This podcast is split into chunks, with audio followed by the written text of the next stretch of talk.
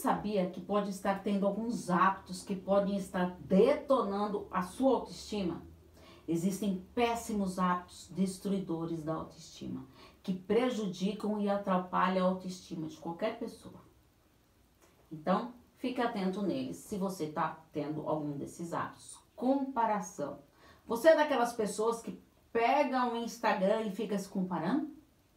Focar no passado e se preocupar lá na frente com o futuro. Não acreditar em si mesmo, autocrítica em excesso, conviver com pessoas tóxicas, não se impor, esperar tudo do outro, não enxergar os seus pontos fortes. Quais são os seus pontos fortes? Ah, Paulo, acho que eu não tenho. Ah, tem. Não se achar merecedor.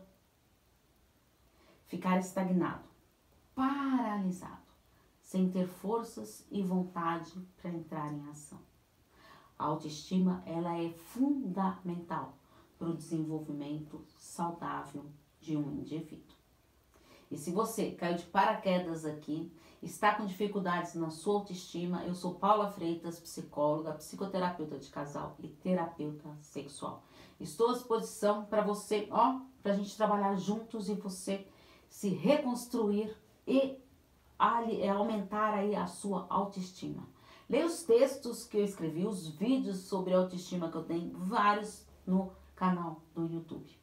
E também tem um podcast Relacionamentos Psicologia nas maiores plataformas digitais. Porque afinal, quem cuida da mente, cuida da vida. Um grande abraço. Tchau, tchau.